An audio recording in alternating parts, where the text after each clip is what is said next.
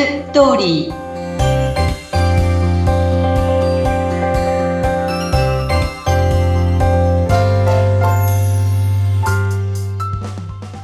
皆様こんにちは結婚相談所ライフスリーの和田光ですこんにちはインタビュアーの山口智子ですえ、さて、毎回様々なテーマでお届けしております、この番組。今日は和田さん、どんな婚活にまつわるテーマでしょうか。えー、結婚相談所とか、あの、まあ、あの、今、マッチングアプリとかやってる方が多いと思うんですけど、その中のプロフィールだけを信じていますか？っていうテーマなんです。はい。まあ、結婚相談所の場合は、自己 PR と私たちの推薦文があるんですね。はい。だから、こう、私たちは、その会員さんのことを見て、この方はこんないいところがあるということを、まあ、推薦するわけなんですね。はい。で、私たちって、まあ、面談の時に、あ、この人はこういう人なんだなっていう、いいところを、まあ、こう、拾って、推薦文を書くわけなんですけど、うん、まあ相談所によってはもうテンプレートがあったりとか、うん、まあカウンセラーさんが簡単に面談してキーワードだけを拾って、ライターさんがすごい長い推薦文を書くとかあったりするので、時々お見合いで、まあそんなこと言った覚えがないっていうのは出てきたりもするんですね。はい。でも、書かなくても私なんかは、まあ会員さんと一回面談して、まあ書くわけなんですけれども、はい。でも、まあこう、この人のいいところを、こう、一生懸命こう見つけて推薦文って書くわけでしょ？タレントさんと同じようにね、もう本当にいいところだけをね、こう、あの、ピックアップして、プロフィールって書いていくんですけれども、はい、ただ、その、本当のその人かどうかわからないわけですよ。うん、はい。ある、この間ね、うちのね、あの、会員の人がね、えっ、ー、と、相手の方に、お会いした時にね、この方の男性、うちは女性なんですけど、うん、男性の方はね、すごくね、穏やかでや、優しさが顔から滲み出ている人だっていうふうに書いてあったわけですよ。はい、本当に優しい、穏やかっていう言葉が散りばめられていたんですね。うんうん。そう。ところがね、その彼と、えっ、ー、と、交際になってから3回目に会った時に、うん、だんだん彼の素が出てきたんですね。はい。気に入らないことがあったら下打ちしたりとか、自分の主張が常に正しくて、それが受け入れられないとその相手はもう嫌いだとか。うん、だから、大人になって自分と異なる他人の趣味思考をね、頭から否定する人ってどうなんでしょうって言って、まあ彼女は交際終了したんですね。うん、とてもその、プロフィールと全く違っていたっていう。でもね、こういうのって何回か会うようになると、良いこともそうでないことも見えてくるわけですね。うん。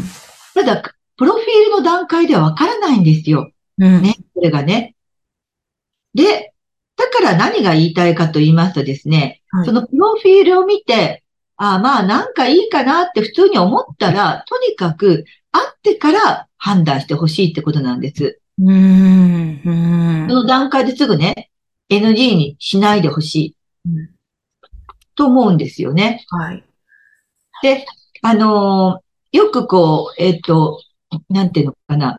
おとなしい人、もう、えー、なんか喋らない人でしたとかね。うん、もう私はもう自分ばっかり喋って本当につまらなかったとかってよく言う人もいるんだけど、うん、その喋らない人、おとなしい人っていうところのキーワードって、プロフィールから結構読み解くことがあって、この人は緊張しやすい人だとか、なんかそういう言葉？なんかあの、があると、割とこう、おとなしい人なんですよね。うん。っていうかあの、最初は、やっぱり喋れない人っていうことなんですね。うん、うん、うん。多分、シャイだとかっていう言葉もそうだけど、うん、緊張するシャイとかっていう言葉もあると、まあ1回目のえっ、ー、と、お見合いでは喋れないっていう。で、まあ、だんだん2回目、3回目慣れてきたら、ようやく喋れる男性っているわけですけど、うん、最初の1回目ではなかなか難しいっていうことだと思うので、なんかそういう、あの、コミュニケーションが取れる人がいいと思ってるならば、まあ、ちょっとそういうところ読み解いて、くっていうことも一つかなと思うんですね。うん、なるほど、なるほど。でね、今回ね、うちの会員さんで、そのプロフィールを見て、この写真からは、はい。とてもあの、なんかほがらかな感じだけど、まあ、ちょっとこう髪の毛がね、薄いとかうん。あって、その男性とうちの彼女は、なんと、4回会っただけで、うん。もう、ほぼ結婚を決めたんです。へー。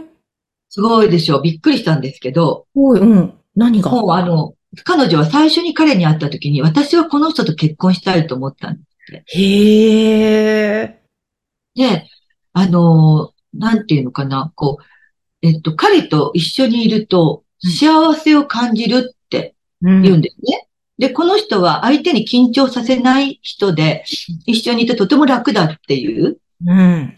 ことをおっしゃってるんですけども、4回目でね。で、彼もそういう気持ちになって、お互いが同じような気持ちになってる。それはね、えっとね、お互い再婚同士なんですね。うん。で、あの、まあ、いろんなことが多分あったと思うんです。彼もね。で、うん彼女もいろんなことがあったと思うんですよね。で、そういうことがやっぱりお互いの共通点で、それでなんか、こう、まあ、息があったのかもしれないんですけれども、でもう、トントン拍子でね。で、彼はね、あの、彼女が言うには、彼はそのお掃除のおばさんとも仲が良くって、はい。それで、あの、好きな人ができたんだって、おばさんに言ったらうん、あんたはいい人だから、彼女もいい人なんだよね、きっとって言ってくれたってへおっしゃったりとか、みんなそれぞれの、あの、周りの人が離婚したことをすごく心配しているっていう仲間たちがいらっしゃる会社にね。まあ、彼とも、彼女もそういう人柄なんだと思うんですよね。うん。うん。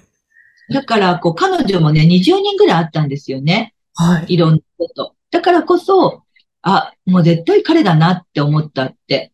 へー。もうね、彼女が彼のことを話すのがね、もう嬉しそうで嬉しそうでね、うん。キャッキャッキャッキャ笑うんですよ。そのね、うん笑い方を聞いてると、あ、彼もこんな笑い方を聞いてると、本当にこの人を幸せにしてあげたいなと思うだろうなってうん。思うんですね。でね、彼女がね、あのね、すごく良かったのはねうん、すごくね、こう許容範囲が広いんですよ。ストライクゾーンが広いんですね。うん私、普段から言ってますよね。このストライクゾーンを広めにした方がいいっていう話ね。はいでね、すごく広くって、まあもちろんこう学歴とか、まあ年収とか身長とかその全然関係ないってうん言ってる、言ってたんですね。うん、で、あの、相手にお子さんがいても大丈夫って。うん、で、自分がまあ39歳だから、自分が子供を産める自信がないからうん、だから、もう彼のお子さんがいたら彼のお子さんを自分も育てていきたいと一緒に。うん、そんなことね、言えるね、30代はいません。全くいません。そうですね。本当にみんな子供がいたらノーですからね。うんなのに、こういうことを最初に言って、私すごいなと思ったんですよ。で、彼女はめちゃくちゃ学歴の高い大学院、大学院なんですね。院卒で。で、すごい難しい研究の勉強も、あの、仕事もしてるし。いや、この人がね、もうこういう人は大体相手に求めるものは高いっていうのが常識だったんですよ。